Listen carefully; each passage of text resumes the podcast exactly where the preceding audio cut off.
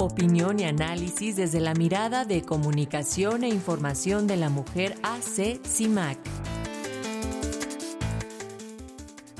Este fin de semana, Luisa María Alcalde contestó a las eh, críticas que se han generado a partir de su nombramiento como titular de la Secretaría de Gobernación. La funcionaria dijo que ha recibido comentarios abiertamente machistas y también discriminatorios debido a su edad, pero recalcó que esos insultos ayudan a poner en, en evidencia el pensamiento conservador que aún permea en la política mexicana cuando una mujer joven gana espacio. Y respecto al nombramiento justamente de Luisa María Alcalde al frente de la CEGOP, tenemos el comentario de Sirenia Celeste Celestina Ortega de Comunicación e Información de la Mujer AC CIMAC. Muy buenos días, Sirenia, te escuchamos.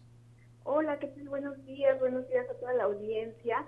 Pues eh, en un par de semanas hemos vivido dos momentos históricos para la participación política de las mujeres en nuestro país.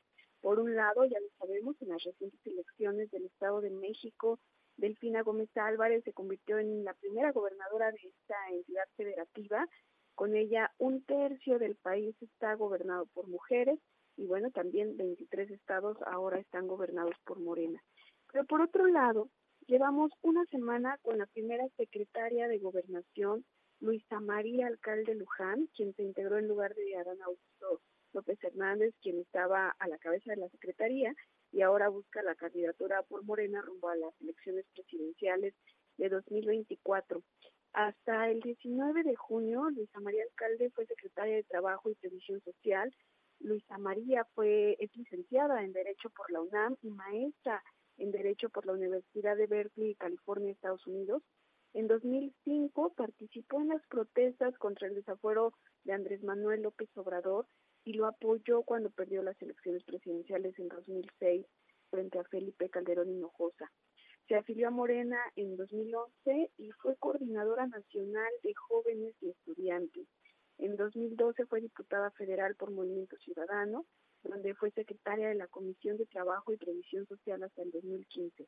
Es decir, una gran trayectoria, siendo tan joven, tiene una gran trayectoria que sustenta también este nombramiento.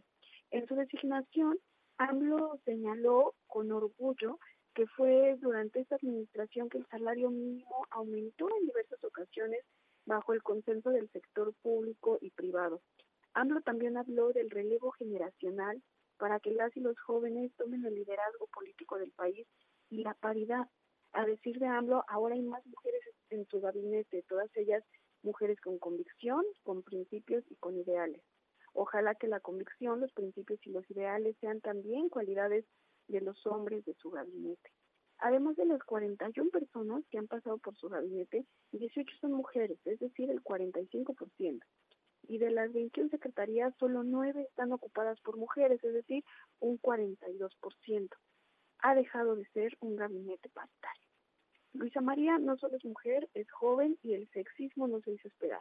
Pronto comenzamos a ver cuestionamientos, pero también fotografías descontextualizadas que constituyen actos de violencia política en razón de género. ¿Qué intereses dedicarían recursos a la búsqueda de esas fotografías en la secretaria de Gobernación? La nueva secretaria esperamos que pueda escuchar a la juventud, que eh, escuche las demandas de las jóvenes mexicanas que integran el movimiento más grande de resistencia, el movimiento feminista, por supuesto. Deseamos que este año que la secretaria de Gobernación estará en su cargo, escuche las demandas de todas, de las que inundan las plazas y líneas del metro buscando vender algo para sobrevivir en medio del desempleo o porque lo han elegido como una opción de vida, de las que siguen siendo perseguidas por abortar, de las estudiantes que viven violencia sexual por parte de sus compañeros y profesores, de las 222 mujeres que recibieron amenazas de ser agredidas por ácidos y sustancias químicas, de las familias de las 10 mujeres que fueron asesinadas cada día en 2022, de las madres en búsqueda de sus hijas, de las defensoras de la tierra y el agua que han sido amenazadas, de las periodistas en riesgo por ejercer su labor, que han sido amenazadas por funcionarios públicos y de muchas otras. Ojalá que nos escuche a todas. Muchísimas gracias por la escucha esta mañana. Gracias a ti, Sirenia Celestino. Como siempre, un gusto escuchar el comentario de CIMAC en las frecuencias de Radio Educación. Un saludo y un abrazo para las compañeras. Hasta pronto. Excelente semana. Igual para ustedes.